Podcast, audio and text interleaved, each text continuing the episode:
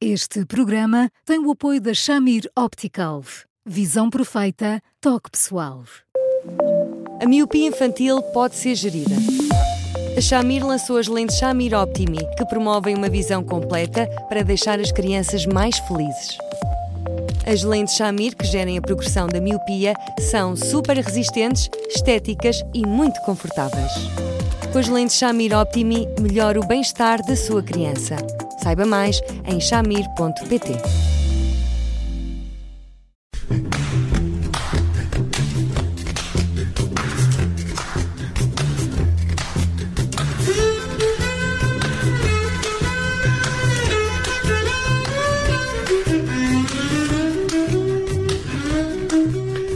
Bem-vindos a mais um Porque Sim Não é Resposta com o psicólogo Eduardo Sá. Hoje olhamos para um estudo da Organização Mundial de Saúde, um estudo uh, que traça um retrato uh, de crianças e adolescentes entre os 11 e os 15 anos um, em meia centena de países. Uh, Portugal um, revela dados preocupantes. Um em cada quatro sentem-se infelizes e há cada vez mais adolescentes a tomar medicamentos calmantes, ansiolíticos, sem receita médica. Também aumentou a percentagem dos que infligem uh, lesões a si próprios uh, com uma forma de lidar com o sofrimento. Eduardo, boa tarde. Este estudo da Organização Mundial de Saúde tem, tem muita razão, tem, tem, dá-nos muitas razões para ficarmos preocupados.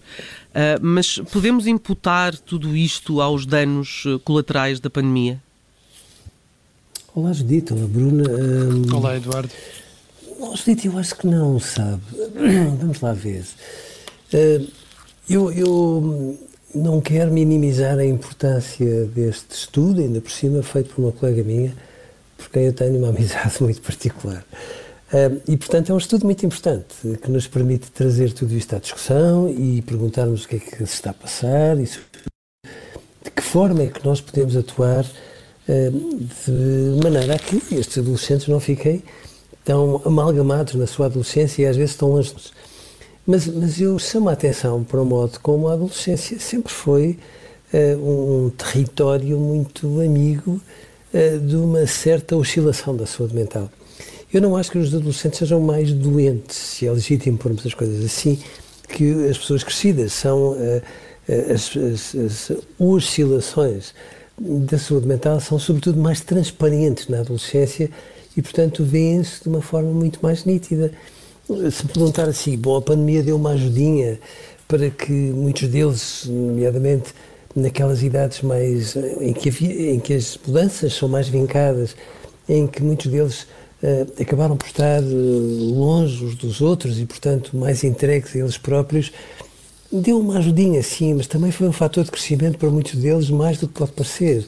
Não é por isto que eles, de alguma forma, consomem eh, mais medicamentos de uma forma um bocadinho mais grave, digo eu, porque, no fundo, eh, nós temos vindo a permitir que a pressão sobre os adolescentes, a maneira como eles, no fundo, hipotecam a adolescência em função dos compromissos escolares e dos objetivos e das metas que nós definimos, isto é que de alguma forma faz com que a vida deles se torne um bocado infernal. E, portanto, mais do que a pandemia, e a pandemia às vezes pode ter as costas largas, é um pouco a maneira como nós lidamos com eles e uma certa distração em relação àquilo que se passa com os adolescentes que acaba por empurrá-los em muitas circunstâncias para, para, para momentos em que a saúde mental não é acompanhada com toda a vitalidade que nós gostaríamos que os adolescentes tivessem. Uhum.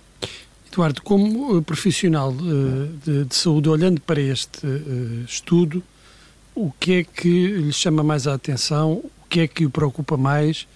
O que é que, no, no, no seu entender, pode ser mais preocupante para os pais? Eu vejo, por exemplo, aqui este aumento da percentagem dos adolescentes que infligem lesões a eles mesmos é isto mais preocupante? É isto com que os pais devem preocupar?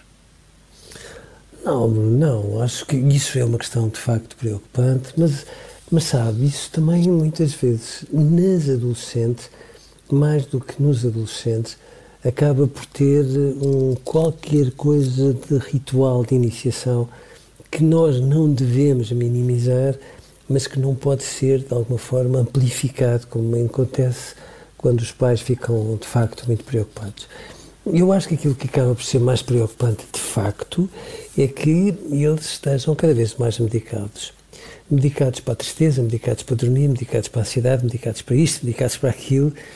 Isso sim preocupa-me um bocadinho, porque, porque eu entendo que uh, eles ganhavam se pudessem viver todas estas nuances, uh, toda a sua vida mental de uma forma mais aberta e mais transparente. E nós, às vezes, pomos muito pó de arroz nisto tudo, como se, no fundo, um qualquer sofrimento na adolescência fosse abaná-los de uma forma vertical. Há as dores do crescimento que fazem parte da adolescência, não fazem só parte da adolescência, mas são mais visíveis na adolescência, e não é banalizar as dores, é termos a noção de que, no fundo, elas de algum modo precisam de existir e que nós, os pais, somos uns, uns, uns analgésicos fantásticos para estas dores, assim consigamos uh, conversar com eles e lidar com eles. E às vezes os pais alarmam-se primeiro, muito antes de se porem, perceber o que é que está a acontecer.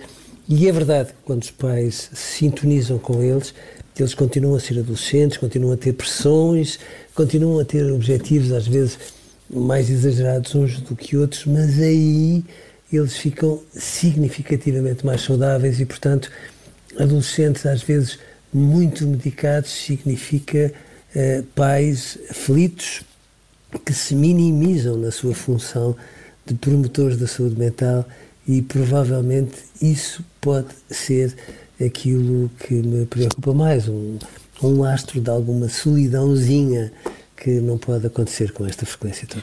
Deixa-me só já agora dar aqui alguns dados deste estudo para quem não teve a hipótese de o ler, porque eh, quando falava há pouco dessa medicação, 16% eh, recorreram à medicação para o nervosismo, estou a citar, portanto é, digamos, a expressão utilizada, muitas vezes sem prescrição médica.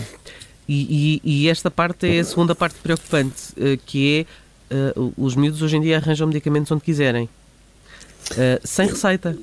É verdade, Steve, é verdade, mas, mas às vezes uh, os pais arranjam essa medicação com uma facilidade fora do lugar.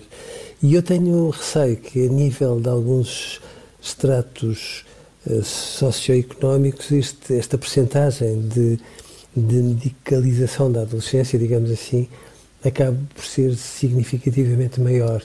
Um, eh, os miúdos parecem não poder hoje estar numa agitação por causa de um teste ou ficarem absolutamente impossíveis com o humor, a torná-los inacessíveis e até crispados em relação a tudo o que os pais possam dizer.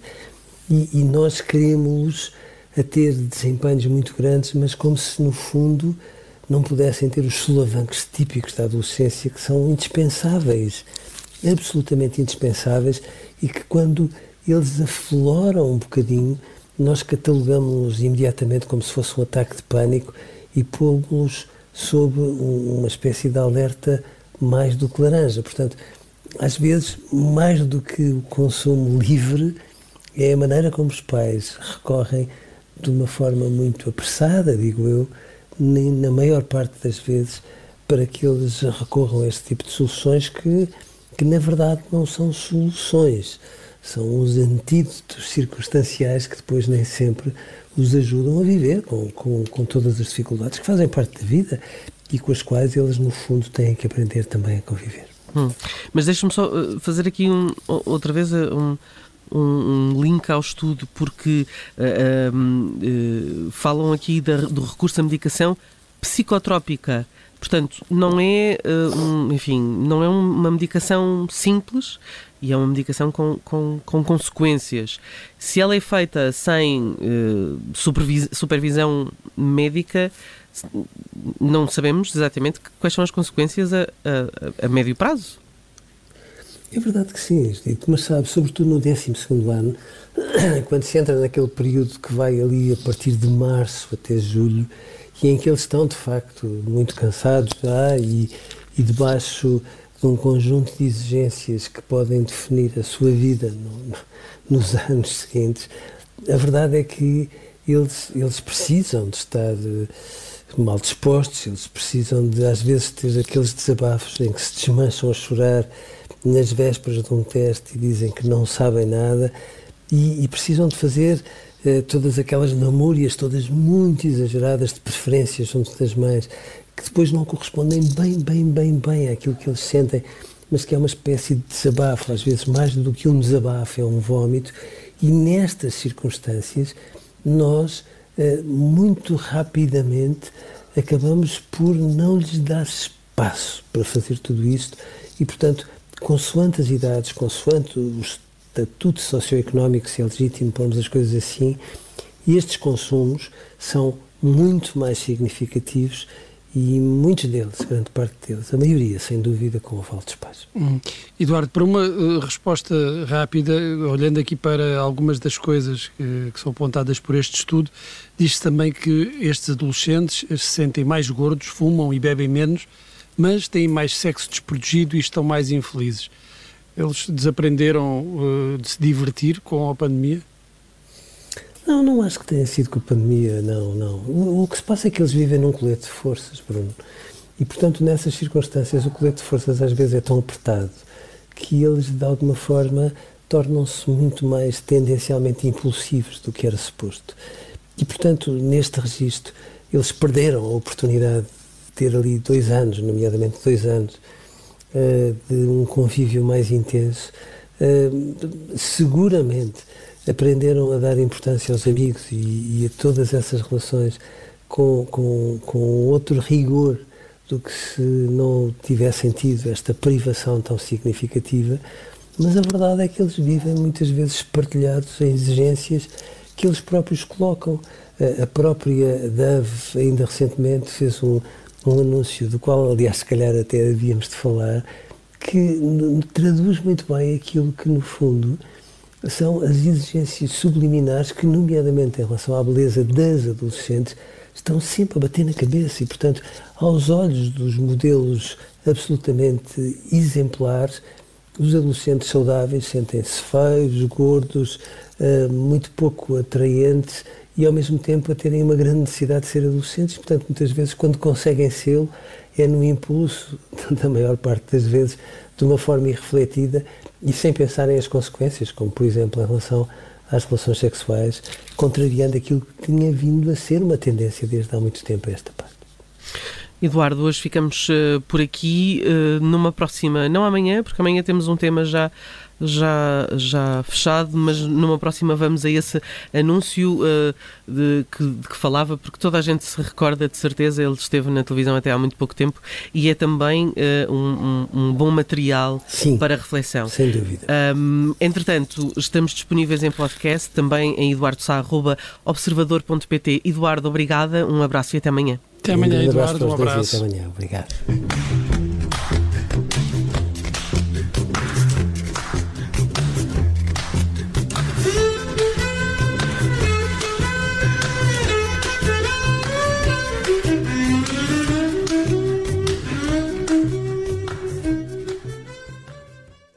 Este programa tem o apoio da Shamir Optical. Visão perfeita, toque pessoal.